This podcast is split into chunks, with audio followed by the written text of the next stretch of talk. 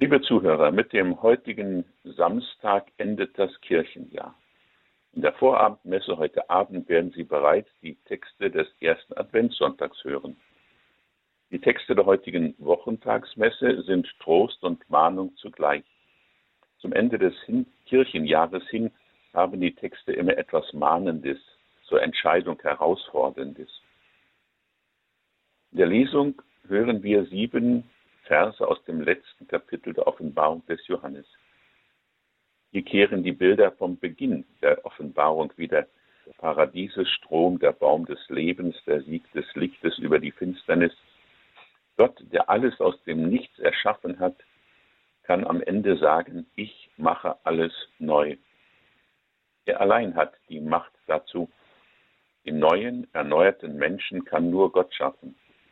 Er schafft ihn von innen heraus, damit er, indem er in Jesus Mensch einer von uns wird, mit seinem Opfer am Kreuz für uns hat die Neuschöpfung begonnen.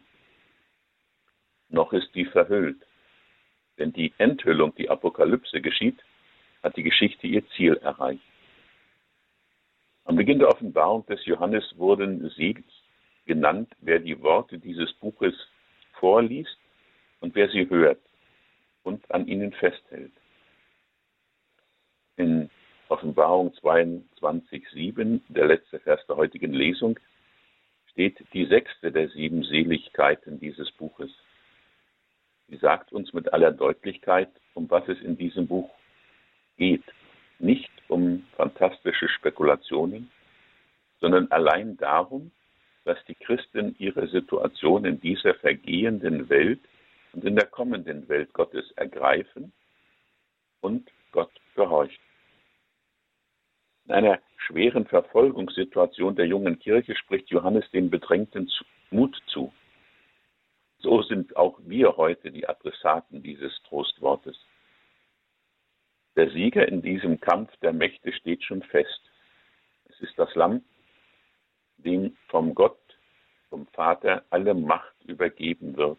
Wohl dem, der zu diesem Lamm, zu Jesus Christus gehört und seine Zugehörigkeit zum mystischen Leib Christi, der Kirche, in Glaubenstreue lebt.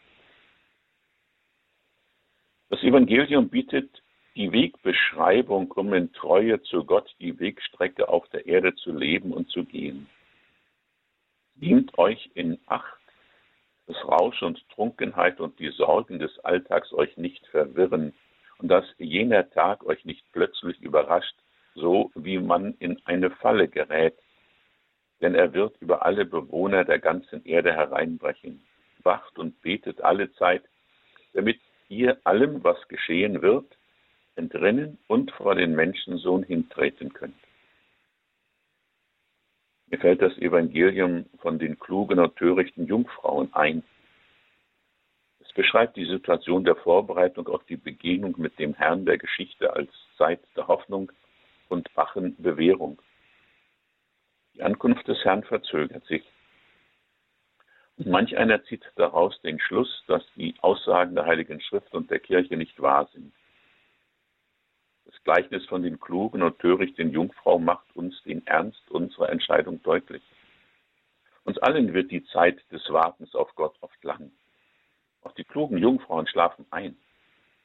Aber ihr Herz bleibt wach für die Forderungen der Gegenwart und für das kommende Ereignis, die Begegnung mit dem Herrn, wenn er kommt. Den anderen, den Törichten, nützt es dann wenig, Herr, Herr zu rufen, Sie haben ihre Gegenwart und damit auch ihre Zukunft verschlafen. Beides. Es ist eine ernste Warnung an uns. Seid wachsam, denn ihr kennt weder den Tag noch die Stunde. Doch wie können wir uns vorbereiten? Wie können wir in der entscheidenden Situation wach gefunden werden? Indem wir das Öl für unsere Lampen sammeln. Dieses Öl ist nicht bei Rewe oder Aldi zu kaufen. Es ist die Frucht unseres Lebens aus dem Glauben. Das Ergebnis unserer durchgetragenen Gebete, auch wenn die Glieder und Augenlider schon müde wurden. Es ist das mühevolle Ringen um die Treue zur Berufung in Phasen der Trostlosigkeit, der Traurigkeit und des nur zäh dahintropfenden Tages, der mir besonders schwer wird und die Nähe des Herrn nicht spüren lässt.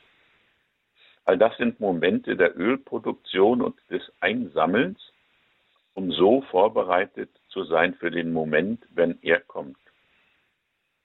Hier wird das Eingebundensein der heutigen Texte in das ganze Evangelium, in die ganze Heilige Schrift deutlich. So wünsche ich Ihnen die Gnade, dass Sie die Momente der Ölproduktion erkennen und ergreifen, dass Sie sich ganz an Jesus Christus hängen, ja, sich ihm ausliefern, dann finden Sie immer neu bei ihm Halt und Trost, trotz der Turbulenzen im Leben. Dann geben Sie ein Zeugnis in die Umwelt hinein, dann können andere durch ihr Zeugnis ermutigt in Jesus Christus den Weg zum Leben gehen. Dazu segne und behüte sie der allmächtige und gütige Gott, der Vater und der Sohn und der Heilige Geist. Amen.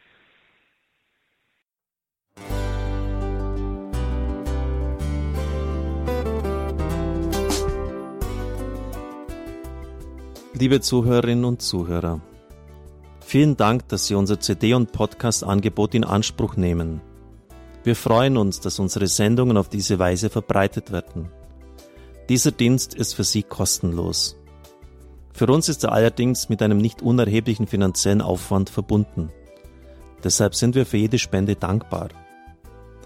Alle Bankverbindungen unserer Spendenkontos können Sie über unsere Homepage horeb.org unter dem Menüpunkt Spenden einsehen. Dort besteht auch die Möglichkeit, online zu spenden. Natürlich nach den neuesten Sicherheitsstandards. Sie können diese Informationen auch bei unserem Hörerservice unter der Telefonnummer 08328 921 110 erfragen. Ich wiederhole die Rufnummer 08328 921 110. Vergelt's Gott für Ihre Unterstützung. Ihr Pfarrer Kocher.